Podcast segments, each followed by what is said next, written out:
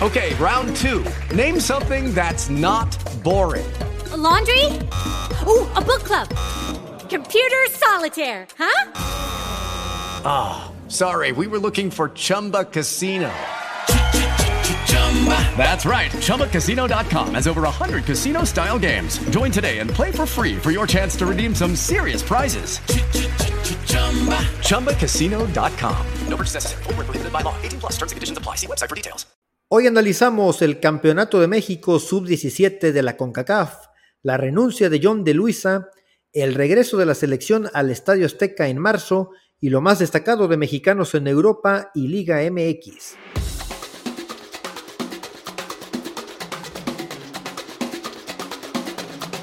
Este es el podcast del Tri, espacio donde hablamos de la selección nacional mexicana, su pasado, presente, futuro y noticias sobre sus jugadores tanto en Liga MX como en Europa.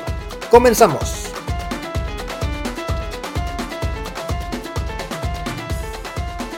Bienvenidas, bienvenidos al episodio 9 del podcast del Tri. Este fin de semana sí fue bueno para los mexicanos en Europa, para el fútbol mexicano en general. El fin de semana pasado fue muy malo, pero ahora entre la actividad de los futbolistas en el viejo continente, de lo que hizo el Chucky Lozano en Champions League, el campeonato de México en la CONCACAF eh, a nivel sub-17. Creo que hay muchas cosas interesantes que hablar. También hablaremos del regreso de México al Estadio Azteca, que ya se anunció para el mes de marzo, la renuncia de John de Luisa, algo de Liga MX. Así que habrá de todo un poco.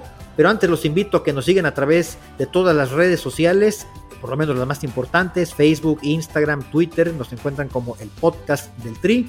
Y en las plataformas principales de streaming para que nos escuchen como es Spotify, Apple Podcast, Google Podcast y se suscriban a nuestro canal. Saludo con gusto como siempre a Oscar Campos. ¿Cómo estás, Oscar? Buenas noches, días, tardes, a la hora que nos estén escuchando. ¿Qué tal, Aldo? ¿Cómo estás? Buenas noches. Pues contento este fin de semana, bueno, por lo menos más contento que la semana pasada, se tuvo un papel más eh, destacable de los mexicanos en Europa y bueno, estamos de plácemes con ese título sub-17. Consiguieron los muchachos allá en Guatemala contra el acérrimo rival, contra Estados Unidos, bueno, como comentas, tenemos otros temas ahí acerca de, del regreso de, la selección mayor al Estadio Azteca, la renuncia de Luisa y, algunos puntitos ahí profundizando en, generaciones perdidas en esta categoría sub-17. Catalogamos ya como potencias, si lo quieres ver así, pero bueno, a lo mejor no, no, no se desarrollan o no se, se, le da seguimiento a esas generaciones de oro. No, somos potencia, somos potencia y ahorita vamos a hablar de eso. Creo que hay muchos temas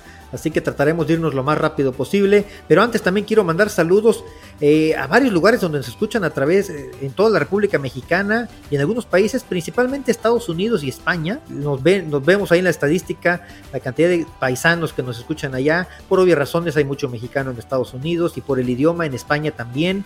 Así que un saludo si están viviendo allá, si están de vacaciones. Qué rico, ¿no, mi Inge? Que estén ahí disfrutando de un buen vinito, de una paella, de unas tapitas, de un jamón serrano. Eh, ya, ya me dio hambre. Ojalá volvamos a esos lugares. y, también un, fuerte saludo y un abrazo a, mexicanos. Bueno, quizás no son solamente mexicanos, quizás tengamos escuchas ya. Eh, de estos países. Bélgica y Chile también tenemos por ahí estadísticas que nos escuchan por allá. Un fuerte saludo. Así es. Sigue creciendo la comunidad del podcast del Tri. Muchas gracias por su preferencia. Bueno, pues vamos a entrar en materia. que es para lo que estamos aquí? Inge, qué feliz estoy. Muchos dicen que son categorías infantiles, lo mismo de siempre, no pasa nada. Pero a ver, Después del 2022, donde no clasificamos al Mundial Sub-20, no clasificamos a los Juegos Olímpicos, no clasificamos eh, al Mundial Femenil, el desastroso mundial que tuvimos en diciembre y la turbulencia con la que empezamos el 23, ya sin presidente de la federación, con un entrenador que no fue del agrado de la mayoría de los aficionados y el proceso como se llevó a cabo, que a pesar de eso México se imponga y arrase en, el premundial sub-17 de la CONCACAF y que se imponga de una muy buena manera siendo campeón, no solamente obteniendo el boleto, porque cuatro boletos había, creo que eran suficientes para que México clasificara. Ya ligamos cinco campeonatos consecutivos de este premundial, nueve en total. México sigue demostrando que es una potencia, creo que a todos nos puso muy contentos el triunfo de ayer con jugadores importantes que se están destacando ya. Un partido bravo. En general la eliminatoria fue sencilla para México, goleó la mayoría de los partidos, pero en este partido pues batalló un poquito más. Sufrió cuando tenía que sufrir, apretó y fue contundente cuando tenía que ser. y me parece que merecidamente lo gana tres goles a uno. Sí, sí, sí, así es, Aldo, como comentas. Eh, aun cuando ya teníamos el boleto obtenido, dado que la CONCACAF asigna cuatro lugares para, para, para la justa mundialista, México derrota con, con supremacía en la semifinal a, a, su similar de Panamá con un 5 a 0. Y, y bueno, la final, como comentas, sufrida, eh, se, se, se, volcó encima a Estados Unidos buscando el empate desesperadamente. Pero bueno, los, los enfriamos con el 2 a 0 y bueno, ya el resultado final, 3-1. Al final se armó por ahí una telenovela, eh, expulsaron al portero, se puso un jugador de campo en la portería, ya para el final de, de, del 3-1, ¿no? A destacar, eh, bueno, como tú bien decías, que México supo aguantar el vendaval. Hubo momentos en los que Estados Unidos hizo mucha presión y de, destacar también la actuación de, del mexicano, del arquero de las Águilas del América, Norberto Bedoya, que fue figura en el partido. Y bueno, ya por supuesto que la figura también, goleador del torneo con ocho tantos, Estefano Carrillo, qué condiciones tiene este delantero de, de Santos. Gael Álvarez ganó el balón de oro, fue el mejor jugador de todo el torneo. Eh, creo que son jugadores que se, destacaron. Eh, los anotadores, me dice si estoy en lo correcto, Inge, fueron eh, Estefano, eh, Navarrete e Isaac Martínez, el capitán de las Chivas, ¿no? Así es, Santos, Toluca y Chivas, respectivamente, los anotadores. Y sí, como comentas, Estefano Carrillo, un jugador eh, con muchas cualidades, muchas cualidades físicas y, y futbolísticas también. y bueno, creo que ya lo comentaste, vio reflejado en sus resultados individuales con ocho tantos eh, como máximo anotador. Eh, un, buen prospecto si se le sabe llevar ahí por parte de la cantera santista. Raúl Chabrán hizo cambios puntuales, hizo ajustes cuando el equipo lo necesitaba y creo que demostraron carácter. Eh, era importante porque, insisto, la eliminatoria en general, toda la clasificación fue, fue sencilla para México, en el grupos, en la octavos, cuartos, semifinal, pero obviamente se enfrentaba a un gran rival, que también Estados Unidos tuvo un gran torneo y se enfrentaron los mejores, un auténtico clásico. Hubo momentos en la segunda mitad, por ahí del minuto 70, 80, donde se jugó ida y vuelta, donde lo estaban dejando todos en la cancha. Y a mí me llamó la atención porque a final de cuentas los dos equipos ya estaban clasificados a la Copa del Mundo. Era simplemente el orgullo de que no podías perder contra tu acérrimo rival. Y a mí me da mucho gusto que a pesar de todo lo que pasa a nivel directivo, los jugadores mexicanos en esta categoría siguen demostrando que tienen nivel. Insisto, desde el 2013 México está ganando este torneo del área y en el 2011 no lo ganó porque iba a ser anfitrión, pero fue campeón del mundo. O sea, tenemos muchos años dominando y ahora vamos a ver qué pasa con la preparación. Yo creo que México aquí no tiene que escatimar la federación, tiene que ser una preparación muy puntual, darle seguimiento quizá a jugadores que puedan destacar, porque no necesariamente van a ser los que, los que nos llevaron, eh, los que ganaron el boleto. Quizás se puedan sumar tres o cuatro más que anden bien en los próximos meses que le den seguimiento y que se prepare bien con una buena gira europea, con rivales importantes, porque México no debe ir a, o no va a ir a este mundial a pasear o ver qué pasa. La exigencia de México en esta categoría es ser campeón del mundo. No sé si estás de acuerdo conmigo. Sí, totalmente de acuerdo. Y tenemos los antecedentes de 2005 y, y 2011, que, que, que se, se, se, ganaron los, los campeonatos mundiales contra Brasil y Uruguay respectivamente y, y, sí, tienes mucha razón. Eh, la federación, digo, si quieren empezar con el pie derecho, este famoso y rimbombante, la, la, la rimbombante bandera que nos manejan de, de recambio gener, generacional y de iniciar con, trabajos desde, desde, las categorías inferiores, deben de realmente poner énfasis total y, muchos recursos para la preparación de estos chavos eh, de, cara al Mundial de, de Perú, ¿no? Entonces, sí, eh, eh, sí, sí, claro, entonces eh, no se debe escatimar esfuerzos y, y, y, recursos, como comento, para, para buscar unos rivales competitivos y, y bueno, a esta edad se, se, puede potenciar mucho el aspecto físico y, mental. Todavía no están tan contaminados los chavos de, de todo el entorno mediático, entonces creo que son demasiado maleables y, se puede tener excelentes resultados. Ojalá que sí, vamos a ver qué oportunidad. Y bueno, después del Mundial, que es ahorita lo que nos importa, que en noviembre se juegue bien, se trascienda, y de ahí vendrá el ver qué oportunidades reciben ellos en primera división. Ya se demostró que tienen talento estos jóvenes a nivel mundial, bueno, por lo menos en el área, y yo creo, quiero pensar que nos va a ir bien en el mundial que demostrarán que tienen talento y aquí ya dependerá de qué compromiso tienen los clubes con la selección nacional, qué oportunidades les dan a los jóvenes o a un extranjero que te venden de Sudamérica y que pues tienes que ponerlo porque hay negocio de por medio, ¿qué oportunidades habrá? Porque cada vez hay menos oportunidades. La generación 2005 fue una, nuestra generación dorada e histórica del fútbol mexicano sí recibió muchas oportunidades, después nos fue bien en, en Mundiales Sub-20, después ganamos los Olímpicos, tuvimos un gran Mundial en 2014 y varios de ellos llegaron todavía al 2018. Esa generación se exprimió a más no poder, pero la del 2011 ya fue una selección que, que no destacó tanto. Y las últimas, la del 2013, pues todavía hay algunos que están por ahí eh, esperando dar el salto, pero ya llegando a los 30 casi se ve complicado. Mi esperanza es que la última, que fue la del 2019, pues todavía tenga, eh, que, pueda levantar. Hablo de los subcampeonatos 2013 y 2019, donde tuvimos un subcampeonato. Actualmente México es el subcampeón del mundo. Vamos a ver si en esta varios de estos jugadores llegarían con 19 o 20 años a la Copa del Mundo del 2026. ¿Sería descabellado pensar que tuviéramos algún jugador de estos en el Mundial de Norteamérica? Nada descabellado. Mira, y como lo comentabas, eh, la generación dorada o a la que más se le exprimió eh, fue la del 2005, recordamos el, liderazgo, que recaía en los hombros o que recayó en los hombros de Carlos Vela, Giovanni Dos Santos, el mismo César Villaluz, Héctor Moreno. Creo que, creo que con esta generación se tuvo lo que no se ha obtenido en ninguna otra, que este mundial obviamente fue, fue previo al del 2010, bueno, fue el 2005, el 2006, pues intermedio, pero el 2010 eh, se llevaron cuatro jugadores de esta, de esta selección, que fueron Carlos Vela, Giovanni Dos Santos, Héctor Moreno. Bueno, no fue Villaluz, pero sí fue Efraín Juárez que a lo mejor no, no, no fue tan, no tuvo tanto protagonismo en el campeonato del 2005, pero bueno, se si le agregas, perdón que te interrumpa, si le agregas a Javier Hernández, teníamos a varios jugadores de esa generación. La selección del, del 2010 fue una selección bastante joven para México. Sí, sí, sí. Eh, es la antítesis de esta última selección que, que, que nos presentó tu, tu, Dios supremo, Tata Martino, y que, llevó a la, a la segunda selección más vieja de las 32 de Qatar 2022. La segunda selección más vieja. Sí, en efecto, eh, Memo Ochoa y, algún otro par de vacas sagradas aumentaban ahí el, promedio de edad, pero eso no quita que realmente no se, no se tuvo... Pero no había jóvenes. No, había ningún indicio de recambio generacional se tuvo, ¿no?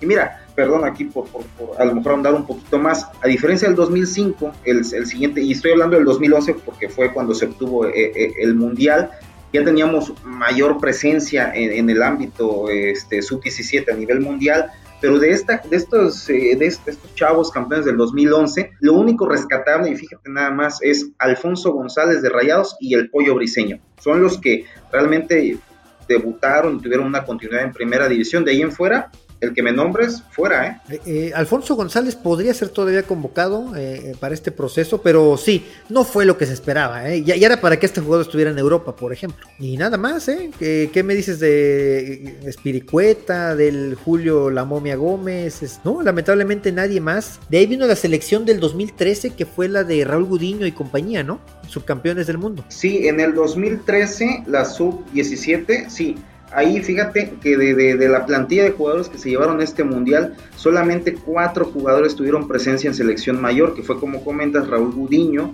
Osvaldo Rodríguez, Eric Aguirre de Pachuca, si no me equivoco, con 13 partidos es el jugador de esa, de esa, de esa selección con mayor presencia en selección mayor y Omar Gobea con cuatro partidos. Nada más cuatro jugadores en presencia en selección mayor. Y de ahí se pierde un poco 2015, 2016, cuando ya empezábamos realmente con los malos manejos de, a nivel directivo. La generación del 2005 todavía se le dio un seguimiento y por eso México destacó en otras selecciones como la sub-20 te acordarás aquella selección sub-20 que, es eliminada por Argentina, pero que llegábamos como favoritos para la Copa del Mundo con Giovanni, con Vela. ¿Esa, esa qué, año, qué año fue, Aldo? Esa Ese fue el 2007, Mundial del 2007 ah. sub-20 equipazo que ah, traía México. Sí, sí, un equipazo, ¿no? Que, nos, fue el de Canadá que nos eliminó Argentina con el Kun Agüero, recuerdo. No, también Argentina traía un equipazo. Y de ahí México todavía después le alcanzó para otra gran selección sub-20 que fue la de Diego Reyes, Néstor Araujo, eh, Ulises Dávila, eh, que también fue bastante interesante, que obtuvo un tercer lugar en un, mundial, pero todo gracias a que eh, empezaban a tener seguimientos esas elecciones. ya por ahí de mediados de la década pasada se perdió, aún así nos alcanzó para tener una selección muy competitiva en el 2019, donde otra vez fuimos campeones, perdón, subcampeones del mundo. Por ejemplo, lo que comentas a mediados de la década, por ejemplo, en la selección del 2015, eh, ningún seleccionado de, ese mundial eh, tuvo presencia en selección mayor, ni uno solo, ni uno solo eh, tuvo continuidad hacia la selección mayor. Ya para la selección de, la sub-20 del 2015 sí tenemos algunos jugadores con presencia en la selección mayor, Víctor Guzmán, el Guti Gutiérrez, el Chucky Lozano estuvo en esa selección, si no mal recuerdo fue la de Nueva Zelanda, el mundial fue Nueva Zelanda, Orbelín Pineda y, y, y Gudiño. Cuando teníamos una buena planeación, 2000 2005 aproximadamente que inició ese proceso, vivimos grandes momentos, hasta 2014-2015 quizá, pasando un Mundial de Brasil, y empieza una debacle, como que no es coincidencia todo lo que ha estado pasando en el fútbol mexicano. Esperemos que este inicio de generación sub-17 sea otra vez el parteaguas para que empecemos a tener una, buena selección en esta década de los 20, que de verdad se haga una buena planeación, aunque se ve complicado porque hoy en día no tenemos ni siquiera presidente de la federación.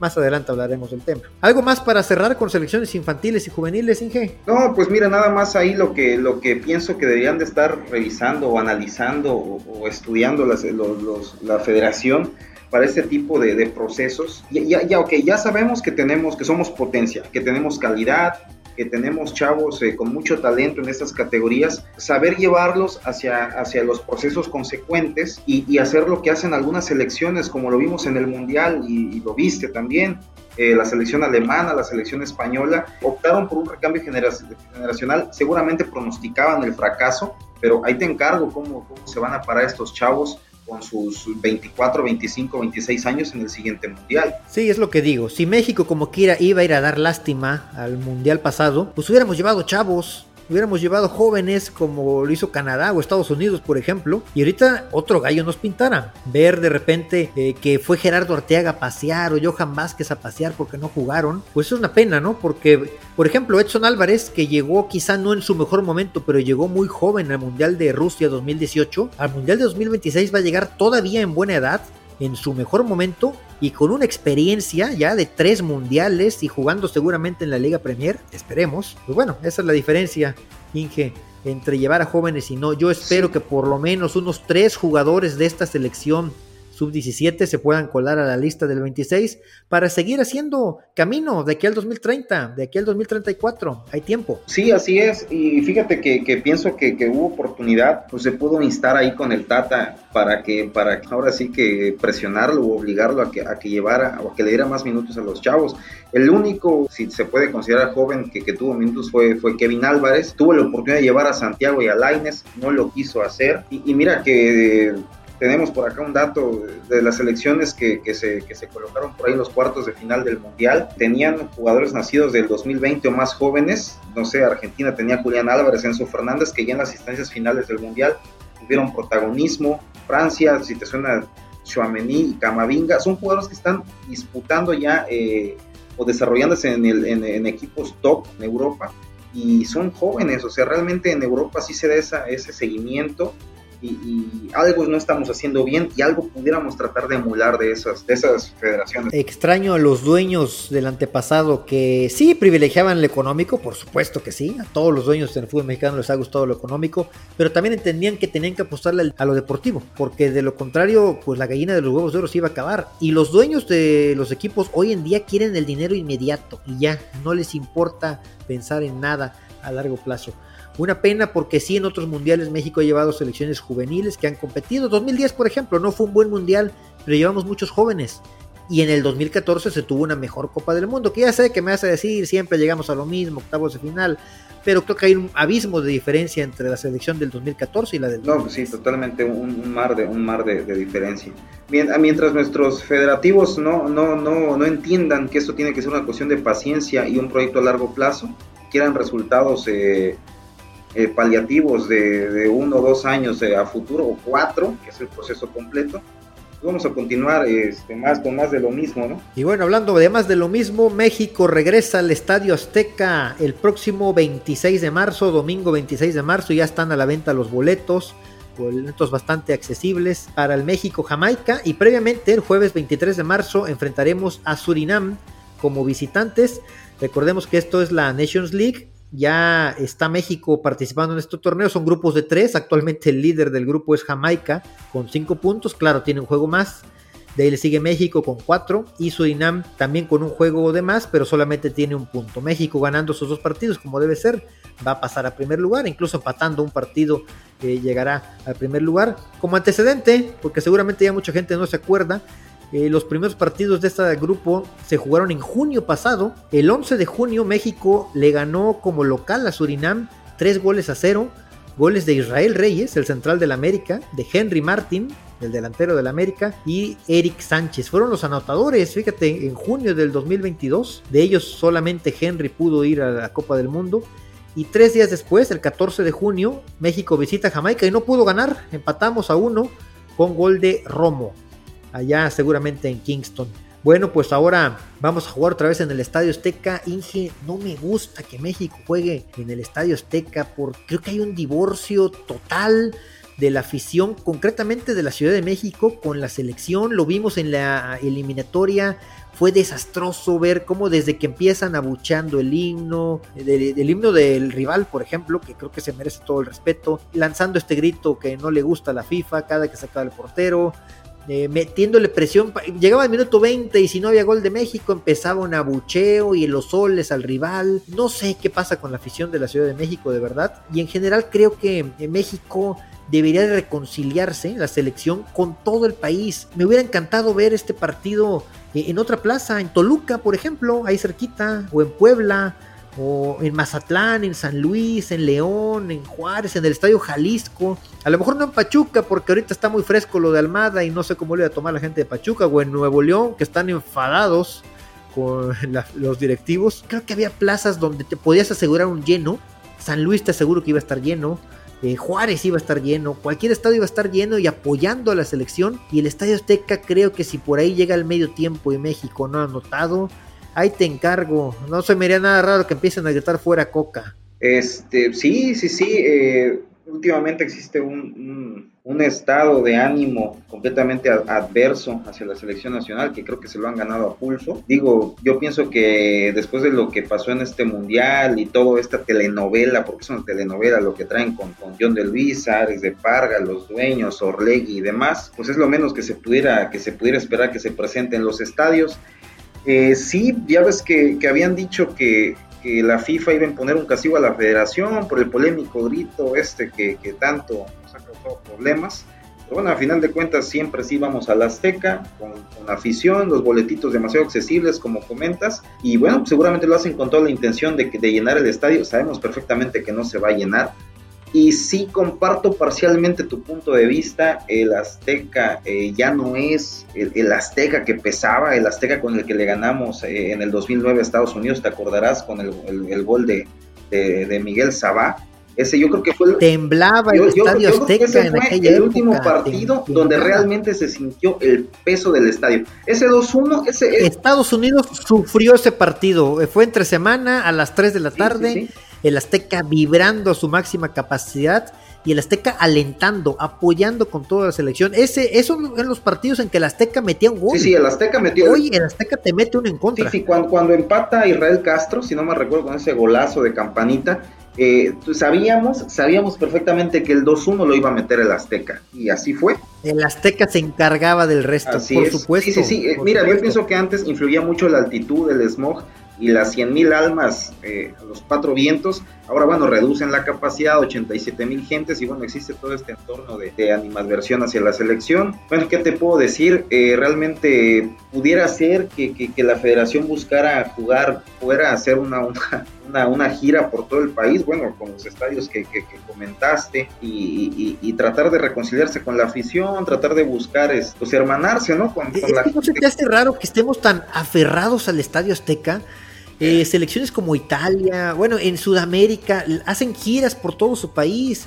Las giras de México son en Estados Unidos nada más, pero en México es solamente el Estadio Azteca. Eso hace que de repente, pues la gente de Veracruz, de Tamaulipas, de Puebla, de Chihuahua, pues no sienta tan suya la selección, ¿no? Porque se aferran al Azteca y la gente de la Azteca, de la Ciudad de México, como que ya está harta también de la selección. Pues sí, sí, sí, sí, pero bueno, la federación lo, seguramente lo piensa por, por el hecho de lo que significa eh, eh, el Estadio Azteca por sí mismo, ¿no? Es una insignia a nivel mundial en fútbol, albergó dos finales de mundiales, eh, es el único estadio a nivel mundial que, va a recibir tres copas del mundo pero bueno, no podemos vivir la historia. Espero que no sean estas condiciones, sí, que espero que no sean estas condiciones. el Estadio Azteca es de los más incómodos que hay en el país, no se puede ver el fútbol adecuadamente. Esa modificación que le hicieron este, con el aumento de, de, los palcos. No, a, mí los Cárraga le, encanta que le roben el dinero, ¿eh? sí, eso, eso he visto con la calidad de refuerzos que le han traído de repente.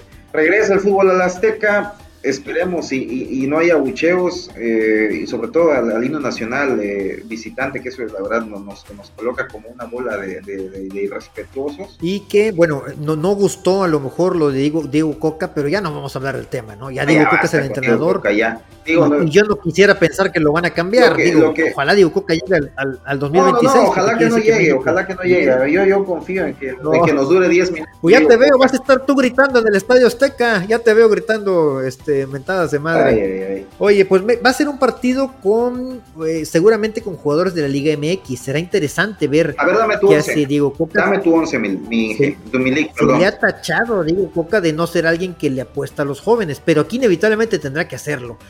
El 11, no lo sé, no tengo, una, no tengo una bola de cristal, pero quiero pensar y coincidimos que el portero va a ser Acevedo. Sí, sí, sí, no creo que, hagan viajar a Memo Ochoa para, para este partido. No, y deja tú que venga Ochoa, ¿a quién más pones en lugar de Acevedo? Acevedo es un poco también por las circunstancias, sí es el mejor mexicano de la Liga MX, pero porque el segundo lugar pues ni siquiera juega.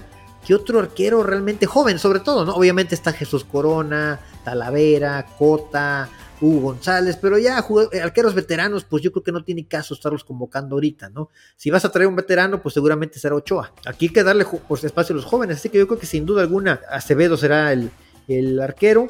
En la central, a mí me gusta mucho Víctor Guzmán, es jugador de los Cholos actual del Monterrey, ha iniciado muy bien y tendría mi duda de quién pudiera ser su pareja en la central. Me gusta mucho Chiquete Orozco del Guadalajara pero tampoco tenemos otro aquí en México, partiendo de la base que, obviamente Johan Vázquez y César Montes serán los titulares de la selección. Pero en una de esas no descartes a Héctor Moreno, mi no, porque él y volvemos a lo mismo, ya vamos a jubilar a las vacas sagradas. Oye, pero aparte son los centrales del Monterrey, el Monterrey es líder de la Liga MX, experiencia y juventud mezcladas. Ah, debe haber alguien que experiencia que lleve también a los jóvenes. ¿eh? yo no lo descartaría. ¿eh? Juveniles, y nos morimos con los juveniles. Hagamos eso, hagamos eso y que, a lo mejor que nos sirva como experimento. No lo hemos hecho nunca, hagámoslo. Lateral izquierdo, creo que coincidimos. Hay dos que llevan la delantera sobre todos, Omar Campos y Mauricio Isaís. Ah, ¿Qué te parece? sí, sí, sí, me parece perfecto. Cualquiera de los dos, de hecho, me gusta un poco más Omar Campos, quizá porque es a quien más he tenido oportunidad de ver jugar, mi, pariente que no es mi pariente, pero este, sí, Omar Campos y por derecha creo que hay un dueño de esa banda derecha Kevin Álvarez, ¿no? El dueño absoluto de la lateral derecha es Kevin Álvarez, que seguramente se va a ir a Europa en verano, y, pero le pelea también ahí como recambio el pelón Lara, ¿no? Digo, pelón Lara me lo vendiste como hasta hasta el Mundial lo querías mandar, y a la primera que realmente se necesitó presencia y profesionalismo, el señor se hizo en los, en los pañales, ¿no? Recordamos ahí cómo salió en esa eliminatoria. Bueno, Emilio Lara no, es mal defensa, a mí me gusta ah, más como central, pero es muy difícil que teniendo a Araujo, a Reyes, a Cáceres, a todos los centrales que tiene el América, veo muy difícil que, que vaya a jugar ahí. Eh, pero bueno, Jesús Garza es otro joven de los Tigres, que bastante interesante, ¿eh? Tiene pocos mexicanos Tigres y menos jóvenes, pero Jesús Garza es de los interesantes. La media cancha, aquí mucho va a depender del parado que ocupe Coca. De jugaba de una manera con Tigres y otra manera con Atlas, ¿no? Pero medios en general, pues están tu afamado Aldo Rocha, que del Atlas, que, que querías en la Copa del Mundo, Jeremy Márquez, Eric Sánchez, el Nene Beltrán, este, Luis Chávez me parece que es titular indiscutible, ¿no? Capitán, aparte, yo lo pondría, Luis Chávez. Sí, sí, sí, Luis Chávez, eh, ya tiene trae experiencia mundialista, un buen papel que, que, que, hizo en, el Mundial. Y sí, sin duda debe ser el, el capitán, a menos que quiera regresar a Andrés Guardado. No, no, no, lo, dudo. Y Córdoba, que creo que no la trae muy bien ahí con Poca. ¿Cuál Córdoba? Sebastián. Sebastián Córdoba, claro. Te, gana todavía el, color azul crema que traes en la sangre. Marcel Ruiz, ¿qué te parece del Toluca? Está teniendo una gran campaña este joven del Toluca. Y el otro, el mismo Alfonso González, que ya no es ningún jovencito, pero está teniendo también un gran torneo con Monterrey. Otros, Víctor Guzmán, qué campaña está teniendo el Pocho con el Guadalajara, el liderazgo que está ejerciendo. A mí me parece que la media cancha tienen que ser sin duda Luis Chávez, Víctor Guzmán, son los dos seguros en, la media. Y bueno, no sé si por ahí quiere adaptar también a lo mejor a, la misma Chofis López. Yo no descarto a la Chofis, ¿te gustaría verlo en la selección? Pues, eh, es de Pachuca y bueno, me gana ahí el sentimiento tuso, pero sí estaría bien una oportunidad a la Chofis. Digo, en este tipo de partidos no pasa nada y, pudiéramos ahí, pudiera arriesgar. Y, Diego Laine sin duda tiene que estar también en, la, en esta convocatoria. Sí, sin duda, alguien, la banca debe ser un lugar que tiene que estar ocupado siempre. Y bueno, Diego es especialista. no, ¿crees que Diego Laine no jugaría? En este 11 no jugaría Diego Laine. Dime un partido que Diego Laine haya jugado 90 minutos. No, pues nos tendríamos que remontar al 2017, a lo mejor, 18. Ya creo que, que, correspondí tu pregunta, ¿no? Delanteros, no tenemos duda quién va a ser el 9 de esta selección. La bomba, Henry Martin, con sus 10 anotaciones en el América. Sí, sí, sí, no, no hay duda. Si, si se la van a jugar con, bueno, obviamente va a ser con jugadores locales. Henry Martin debe ser el titular. Y ya, bueno, ya para los partidos de adeveras, no hay duda tampoco quién es, ¿verdad? Santi Jiménez pues no, pero mira, afortunadamente tenemos dos jugadores de quien echar y no descartes a Raúl Jiménez, que ahorita vas a hablar de él en, su paso en Europa. No lo descartes porque está levantando este muchacho. Así es. ¿Tú, ves algún, algún naturalizado? ¿Crees que Coca se arriesga a convocar a un naturalizado para esta fecha FIFA? Independientemente de Funes Mori, yo creo que Funes Mori sí lo va a convocar, pero bueno, él ya fue mundialista. yo, creo, que, que, después de todo lo que se suscitó con, con, el Tata y su romance con Funes Mori, que al final creo que fue un divorcio porque lo metió nada más a jugar unos menos de 10 minutos. Yo no creo que nada más lo yo no creo que Coca se aviente el, paquetote de, llevar algún naturalizado, por lo menos por ahora no. Bueno, si tenemos en su momento a Nico Ibáñez, a Furch o a, Quiñones, Quiñones, pues no lo descartaría, ¿eh? Pero bueno, con el momento de Henry y de Santi Jiménez, la verdad es que yo estoy satisfecho. Pasando a otros temas, mi hija, pues no tenemos presidente de la federación, qué cosas. Y lo peor es que ya lo anunció y lo peor es que hasta mayo será efectivo. O sea, vamos a estar increíble. Esto solamente pasa en México. Ya sabemos que no vamos a tener presidente de la federación.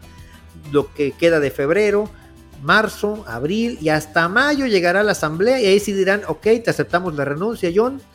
Y ahí buscaremos otro presidente. Madre mía, yo era de los que exigía la renuncia de John de Luisa desde antes de la Copa del Mundo, desde los fracasos en selecciones menores. El proceso deportivo con John de Luisa fue un desastre en México, lo hizo muy mal y la Copa del Mundo fue la cereza del pastel. Creo que eh, de ahí John de Luisa tuvo que haberse hecho un lado, pero él siguió muy firme, tenía el respaldo de los dueños, echó una gira entre todos los medios de comunicación, arriesgándose a que lo exhibieran y le gritaran a algunos periodistas junto a Miquel Arriola, eh, asumió y absorbió todas las quejas y las culpas y el escrutinio que había por lo que había hecho la federación. Entonces, pasado todo esto, yo daba por hecho que John de Luisa ya se iba a quedar, entendiendo que también lo deportivo se lo quitaron, se lo hicieron a un lado y él se quedó más que nada por sus relaciones ante FIFA y porque supuestamente iba a ser el que iba a organizar la Copa del Mundo, que eso lo sabe hacer muy bien. Y ahora ya no entiendo nada cuando por lo menos lo que sabemos que sí se va a hacer bien, tampoco ya lo va a hacer. Sí, sí, sí. Mira, esto, lo único que, que, que denota todas estas situaciones, todas estas decisiones, es que la federación no tiene ni pies ni cabeza, está como en un equipo de fútbol está partido el vestidor, está partido los dueños y, dirigentes. Eh, creo que no le pareció en lo absoluto a De Luisa eh, que impusieran ahí al director de selecciones, que fue este señor, ¿cómo se llama? Ares de, Ares de Parga, ¿no? Ares de Parga. Ok, entonces yo creo que de ahí empezó a a, pensar en tomar la decisión de hacerse un lado, a lo mejor tardó un poco más en, hacerlo público, pero bueno, creo que también eh, en, la presentación tanto de Ares de Parga como de Coca, John de Luisa no estuvo presente, entonces creo que este, pues, esas reflexiones eran un, preámbulo de lo que se veía venir, ¿no? De, que iba a dejar... ¿Se habrá sentido traicionado John de Luisa? ¿Lo habrán traicionado el mismo comité que él formó? ¿La gente que él lo puso? ¿Se habrá sentido abandonado por Emilio Escárraga, traicionado por su comité? Siente que lo dejaron solo y que lo hicieron a un lado porque ya no tenía ninguna, ningún poder, perdió mucho poder al frente de la federación. Eh, John, entonces yo creo que también sintió, pues, qué chiste tiene que yo esté absorbiendo los golpes cuando yo no puedo hacer nada ya. Sí, exacto, exacto. Ya le, quitaron mucho, mucho peso a las decisiones ahí con la, con la, eh, con haberle puesto a, Ares de Parga y dijo, como comentas, estoy al frente de todo, recibiendo las críticas y los golpes de prensa y, realmente quien decide, yo nada más tengo que dar el aval de, las decisiones de... No, porque estamos de acuerdo que John de Luisa no eligió a Diego Coca, ni, ni, al, ni a los directores de selecciones, ni a nadie.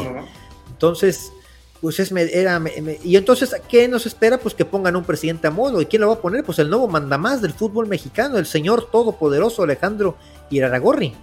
Anteriormente Televisa eh, ponía este, este cargo, pero ahorita creo que el poder que ha tomado Grupo Orlegui es, impresionante, ¿no? Tendrán sus candidatos, Grupo Pachuca, aunque ya está muy disminuido, eh, Grupo Caliente, TV Azteca, el mismo Televisa, pero creo que sin duda alguna eh, el grupo de Alejandro Aragorri es el que va a terminar poniendo al próximo presidente. Así es, Aldo, sí, totalmente de acuerdo. en conclusión, digo, creo que no hay ya más, más este, para ahondar en este tema es un auténtico desastre la federación, una telenovela, y esto pues lo único que hace es mermar eh, la, relación interna de, los de la gente de pantalón largo en la selección y que pudieran pues desembocar en algún en malas decisiones a nivel futbolístico que es lo que realmente nos interesa a nosotros como afición no a mí me da igual quién dirija o quién, quién esté eh, tomando las decisiones pero que, se tomen eh, que estén en un buen camino rumbo a lo que interesa o lo de lo de peso realmente que es la Copa Mundial de que se va a jugar en casa bueno parcialmente pero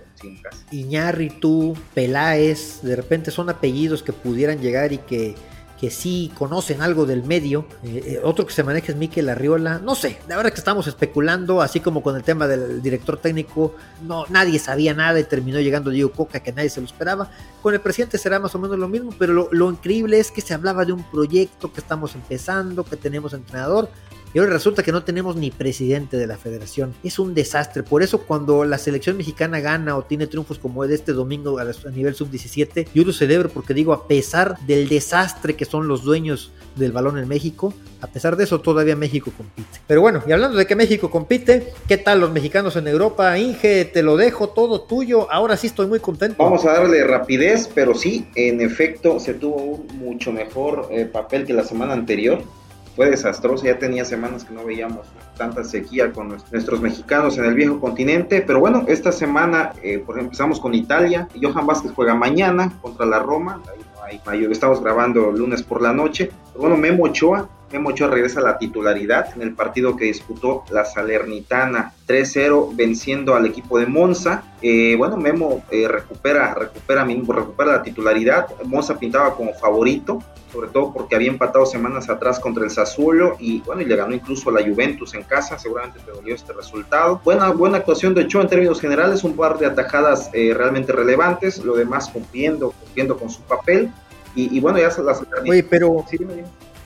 dos muy buenas atajadas de Memo, deja su portería en cero, eh, el equipo golea. No sé qué, por, por qué razón habrán banqueado a, a, Cepe. Parecía que Cepe se iba a quedar ya con la portería de aquí a que terminara el torneo. No sé si porque surgió este rumor que lo publicó tutosaldernitana.com que el Milan y el Inter estaban interesados en Guillermo Ochoa, que no los, no los siento descabellado, eh, Memo ya tiene su pasaporte comunitario, eh, el Milan y el Inter querrían un, arquero de experiencia, que no necesariamente sea el titular, pero con la cantidad de juegos que disputan estos equipos, pues probablemente en Europa o en Copa pudiera tener eh, lugar y en una de esas pudiera hasta ganar, ganarse el puesto. No sé si por eso la Salernitana dice, oigan, pues vamos a alinearlo, porque en una de esas lo vendemos bien Sí, sí, sí, puede ser. O porque en lo deportivo también se lo pudo haber ganado. La verdad es que la actuación de este fin de semana fue bastante buena. Sí, y otro factor que, que pudo haber influido es que la Salernitana tiene nuevo entrenador. Es otra, otra, otra mentalidad, otro sistema, otro punto de vista. Eh, llega Paulo Sousa, ya ves que el entrenador David, David de Nicola lo corrieron, lo regresaron, pero bueno, que definitivamente lo, le, dieron las gracias. Llega Paulo Sousa y bueno, puede ser que, que le guste eh, accionar Memo Ochoa y se haya decantado hacia el mexicano. ¿no? La Salernitana eh, se, se, mantiene en el lugar número 16 con 24 puntos en 24 partidos y, se despega un poquito, bueno, a 7 puntos de los puestos de descenso. Entonces, no Memo, no Pari. Ahí está Memo Ochoa, eh, con minutos en, en, el, me emociono, me emociono, me emociono cada que veo estas actuaciones de Memo Ochoa. Ya lo vi llevándonos a grandes momentos en el 2026. Nos lo merecemos, nos lo merecemos, ver al sexto mundial de Memo Ochoa. Esperemos, y para eso estamos, para eso sí estamos buenos, ¿no? Para andar haciendo homenajes. Pero bueno, pasando al, papel de. La figura de. ¿De, qué, perdón? La figura del calcio, la figura del calcio y qué semana tuvo en, la Champions, tenemos que hablar de él. De Chucky Lozano, seguramente está refiriendo al Chucky Lozano. Efectivamente, a media semana, un partido buenísimo que tuvo en, la Champions League, ahí en el partido de ida de octavos de final. Vencieron 2-0 al Frankfurt pero lejos de, del resultado, unos deportes increíbles de, de, Irving, a lo, que, a lo que nos tuvo acostumbrados alguna vez, asistió para el 1-0, ahí pase para, para Osimen, y bueno, le otorgaron ya al final del partido el premio del MVP, ahí es, no lo había obtenido nunca, Hubo 80 minutos, dos disparos a gol y bueno, la asistencia que ya te comentaba. Existe un, en el entorno del Chucky Lozano, hay por ahí algunos, algunos temas pendientes porque no tiene amarrada su renovación de contrato. Se vence en el verano del 2024. Esperemos que esté convenciendo con esas actuaciones a Aurelio de Laurentis para, para mantenerlo en la napolitano, ¿no? Y sobre todo después de este, de este título que seguro que es, eh, que es más que, que, seguro que lo tienen en la bolsa ya. Me refiero al Scudetto que es casi una cuestión de tiempo que llegue. Lo que pasa es que sí le costó muchísimo al Napoli, el Chucky Lozano, en su momento fue la transacción más cara en su historia y por ende el salario también es bastante alto y siendo honestos, eh, Lozano no había tenido esas actuaciones que justificaran su salario y lo que pagó el Napoli por él. Pero este año, concretamente, eh, está teniendo una gran actuación en Champions, en Italia, y ya es titular, ¿eh? Ya se ganó la titularidad, ya por fin es un hombre habitual que aparece en el 11 de titular. Está teniendo, no sé si su mejor momento, cuando arrancó también tuvo buenos momentos, pero este particularmente y justo con lo que dices, con esta disyuntiva que había sobre si continuaba o no, pues yo creo que los napolitanos están muy contentos, aunque si en una de esas también es viable, hay una oferta importante de otro país, que, de otra liga, como Inglaterra, por ejemplo, que sí puede darse esos lujos de cualquier equipo pueda pagar salarios altos, pues el Napoli encantado, ¿no? De recuperar su inversión. Sí, sí, sin duda, eh, sin duda, cualquiera de los dos escenarios que se le presenten a Irving, ya sea la renovación con, con el Napoli o, emigrar hacia un equipo de, de, por lo menos un nivel similar y si, y si es superior, pues mucho mejor de, otra liga, pues sería bienvenido y, beneficioso para, la selección nacional. Eh, a nivel eh, Serie A, el Napoli derrotó a domicilio en el estadio Carlo Castellani al Empoli 2 a 0. De igual manera, Chucky titular, juega 80 minutos. Eh, digo, es un cambio recurrente el que tiene asignado Spalletti. Sale Chucky más o menos al minuto entre el 70 y el 80. En este partido lo sustituye el uruguayo Matías Olivera, pero bueno, para fortuna de los mexicanos, lo digo, eh, pues no tuvo una actuación muy destacada Olivera, entonces pensamos que Chucky por ese sentido tiene la titularidad asegurada por algunos partidos más al menos. Y, y, tiene pie y medio en cuartos de final de la Champions League. Yo sueño con que el Chucky Lozano se lleve el Scudetto, ¿por qué no? La Champions League, mi hija, aunque tú tienes, tienes sentimientos encontrados ahí. No, pues sí, yo soy, sería feliz de ver a Real Madrid con su quinceava eh, Copa Europea, pero, pero, pero bueno, este, creo que la presencia de Chucky Lozano en instancias finales, pues sería, sería un halago para todos los mexicanos. Y bueno, de Italia... Eh, ¿Quién más, Inge? ¿Quién más? Bueno, nos vamos a, a Holanda y qué mejor que empezar con con nuestro nuevo titular rumbo a 2026, Santi Jiménez, que participa en la, en la victoria de, del Feyenoord contra el Fortuna Sittard. Nunca había escuchado este equipo. 4 a 2 de visita, gana el Feyenoord, eh, juega de titular, sale al minuto 60, lo sustituye Danilo Pereira, brasileño. Y bueno, lo relevante, Santi Jiménez consigue su sexto gol en la, en la liga es 11 en total, ahí incluyendo ya los goles que ha anotado en, la, en la Copa UEFA. Bueno, continúan, de, eh, continúan como líderes, eh, tres puntos eh, arriba del, rival directo, el más cercano, que es el Ajax. El gol, bueno, un error defensivo en la salida, se coló el extremo por derecha y tira una diagonal retrasada y, bueno, solamente le empuja a Santiago, pero bueno, hay que estar ahí, para, este, la ubicación es primordial para un, para un 9, ¿no? Entonces, excelente partido de, de Santiago, anota, gusta, y seguramente va a seguir eh, adueñándose de la titularidad. Y lo importante es que ya se adueñó, como bien dices, de la titularidad. No llegó como titular, llegó teniendo muy pocos minutos, es lo que decía Martino, ¿no? Que por eso no lo llevaba, porque tenía pocos minutos ya es el titular, colabora muy bien con el equipo, no nada más hace los goles. El gol de este fin de semana pues fue un gol bastante fácil, pero hay que estar ahí. Así es. Y colabora, lo que aporta con el equipo y sigue vivo en Europa League, ¿eh? así que tenemos presencia de Bebote en Europa League. Hay Bebote. Ojalá llegue el Hay Bebote para rato. Y bueno, cambiando de ciudad, igualmente en Holanda nos vamos a Ámsterdam. Y ahí tenemos a, dos, a dos mexicanos, bueno, uno y medio, si no es que uno un cuarto, ¿no? Porque Jorge Sánchez, pues, una vez más, eh, no juega un solo minuto. Lo de Jorge Sánchez yo pienso que es cuestión de tiempo para que le empiecen a buscar cabida en otro club, ojalá en Europa. Eh, los Tigres, los, Tigres. Los Tigres, a los Tigres que les encanta repatriar mexicanos. Pero bueno, Edson Álvarez, un agasajo. Eh, ver jugar a Edson, una garra, un, un honor que, que, que, que despliega Edson callándome la boca, recordarás que después del Mundial del 2018 yo no lo quería ver ni en pintura. Tú le pegabas igual o peor que Jorge Sánchez, ¿eh? Igual o peor. Bueno, para fortuna, Edson, Edson, me ha callado la boca, Jorge no le veo ni cómo lo haga. Y bueno, el Ajax gana de visita en el Redom Stadium al Vitesse 2 a 1. Edson titular, los 90 minutos juega de central, esta posición que a lo mejor no se le acomoda tanto nos gusta más verlo como contención, pero bueno, desempeña un papel importantísimo en la central, se lleva las palmas de Heitinga, su, nuevo entrenador que cada que puede se desvive en elogios, y, bueno, eh, no solo eso, Milik anota gol, minuto 54, ¿Cómo? También es goleador Edson Álvarez. ¿Qué, no hace bien Edson Álvarez? El partido estaba empatado. Todo hace bien. El partido estaba empatado un gol, un partido cerrado primordial obtener la victoria porque como ya te comentaba están tres puntos atrás del Feyenoord, están esperando un descalabro del Feyenoord para igualarlos en, la tabla. Un tiro de esquina, un, centro, o sea, tiro de esquina por izquierda, un remate sólido eh, del mexicano, casi al ángulo, pone el 2-1 y es el gol del, del, triunfo, llega a 49 puntos y como te comentaba, solo dos puntos por detrás del Feyenoord. Ya el Ajax acumula 12 partidos sin perder en lo que va de la liga y bueno, está ahí en la lucha por, el campeonato. No, un, líder nato, Edson Álvarez del equipo, eh, aparece en los momentos más importantes, está en toda la cancha, eh, este gol tan importante que fue para que la Ajax se siga aferrando ahí en los puestos importantes de, Holanda. Y mira que el Vitesse es el, cliente favorito de Edson, ya acumula tres goles que le ha anotado este equipo. Le había marcado en dos partidos anteriores que se disputaron en la temporada 21-22. Digo, se le, se le acomoda, se le acomoda el Vitesse a Edson.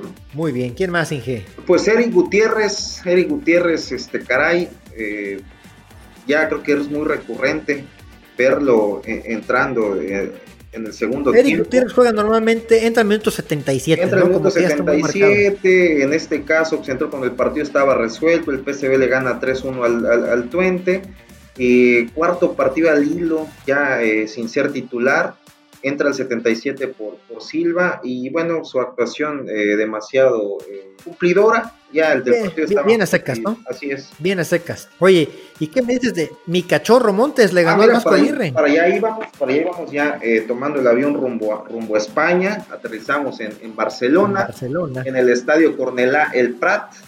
Y bueno, el español recibe al Mallorca, Mallorca dirigido por otro mexicano, por Javier Elamaños Aguirre anda ¿Cómo que la maños? ¿Cómo que la maños? no, güey.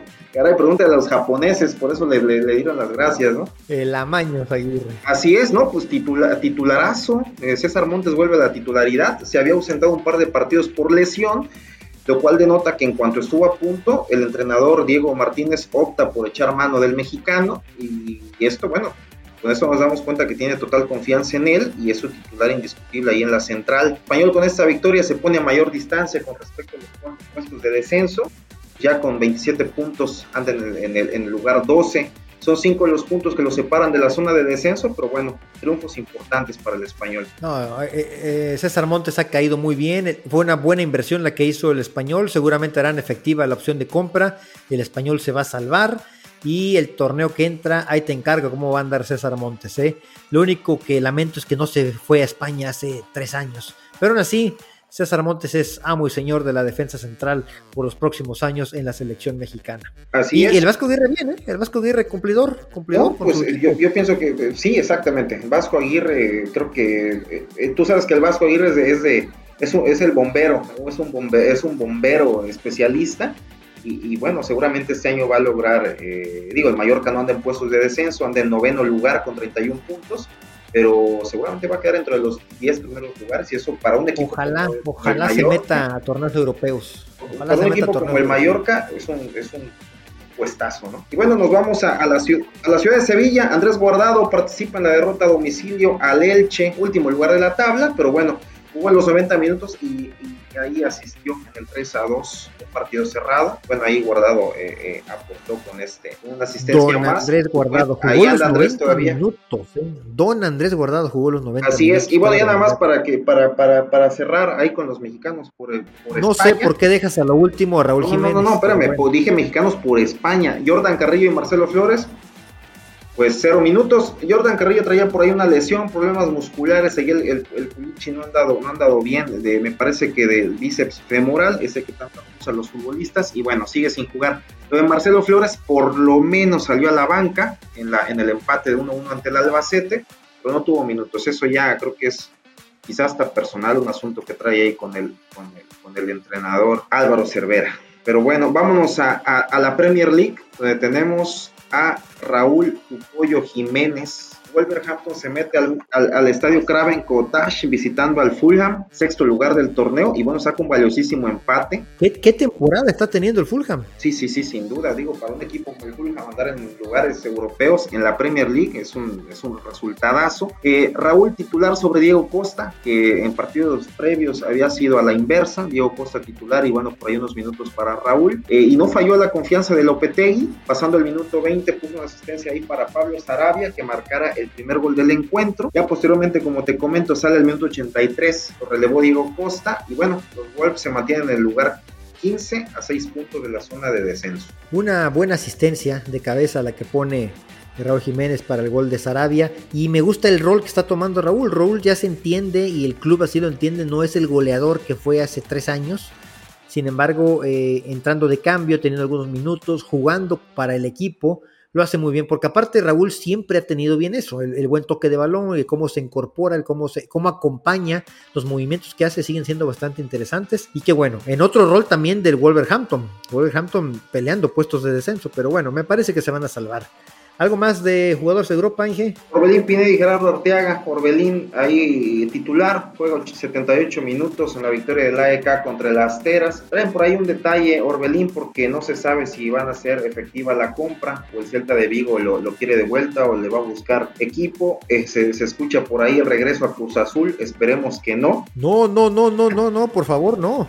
Pero pero bueno, esos son puros, esos son este, rumores. No, pero con, con, el torneo que ha tenido Orbelín, yo dudo mucho que ni, algún otro equipo no, no lo busque. ¿eh? Pues esperemos, de los mejores.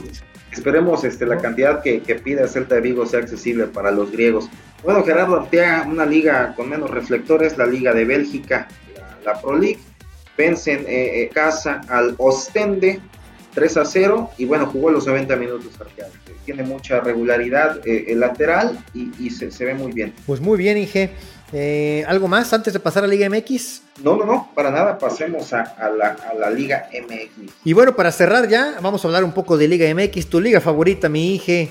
Eh, hay que destacar el triunfo del Guadalajara en San Nicolás de los Garza. Qué bárbaros, creo que ya el proyecto de Paunovic y de Fernando Hierro está, ya es una realidad las Chivas que no juegan bien a lo mejor, pero ya no podemos decir que es, es, por errores arbitrales o por errores del rival o porque se encontraron un gol, porque ya son varias jornadas que sigue haciéndolo de esa manera.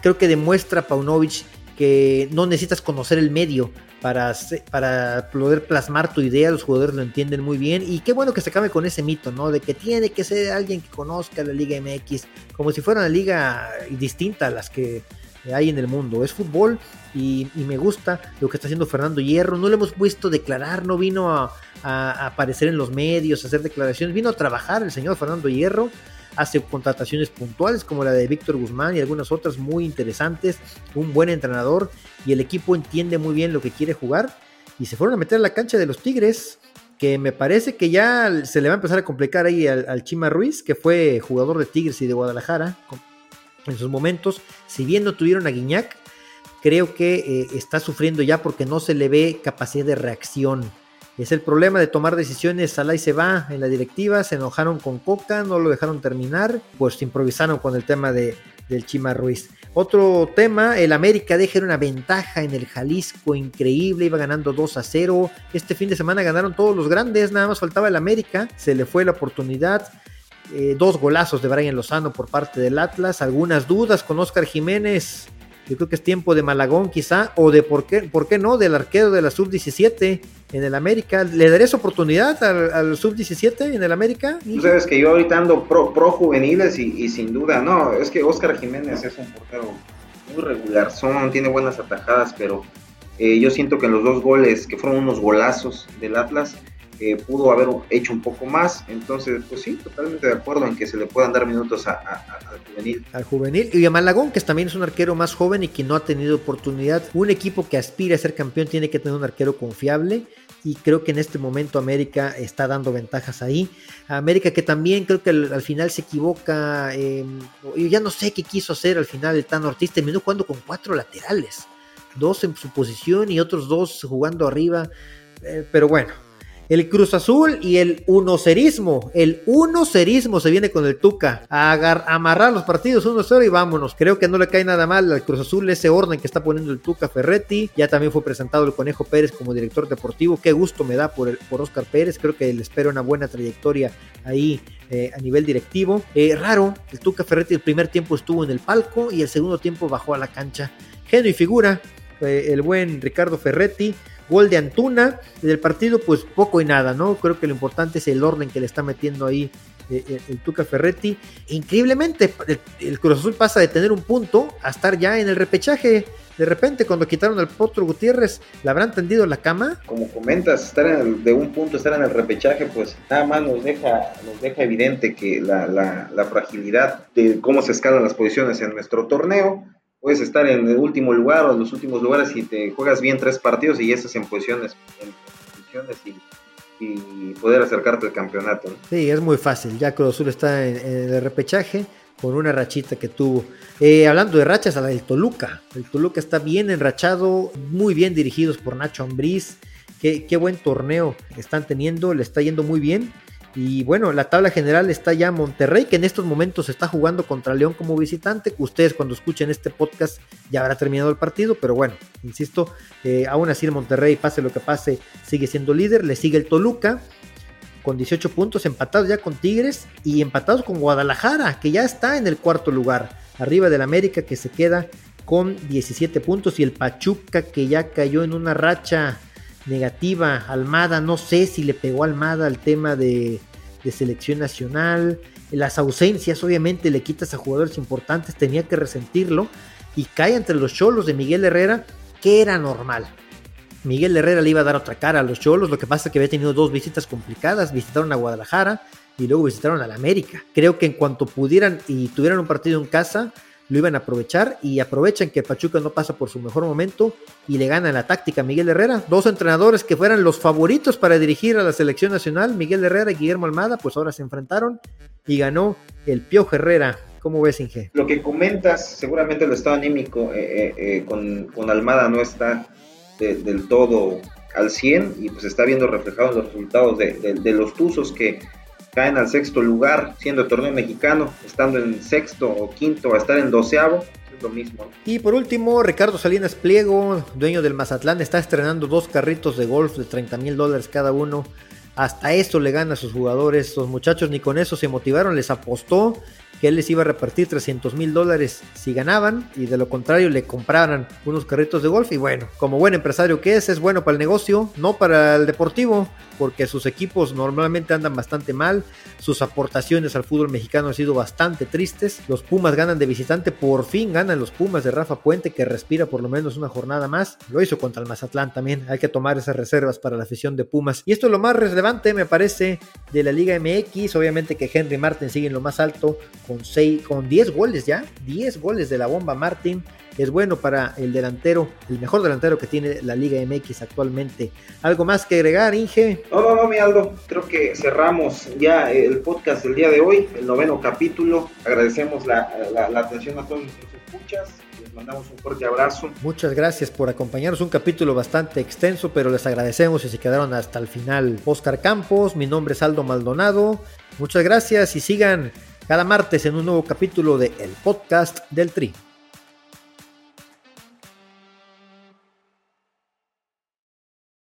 Lucky Land Casino asking people what's the weirdest place you've gotten lucky? Lucky? In line at the deli, I guess? Aha, in my dentist's office. More than once, actually. Do I have to say? Yes, you do. In the car before my kids' PTA meeting. Really? Yes. Excuse me, what's the weirdest place you've gotten lucky? I never win and tell. Well, there you have it. You can get lucky anywhere playing at LuckyLandSlots.com. Play for free right now. Are you feeling lucky? No purchase necessary. Void where prohibited by law. 18 plus. Terms and conditions apply. See website for details.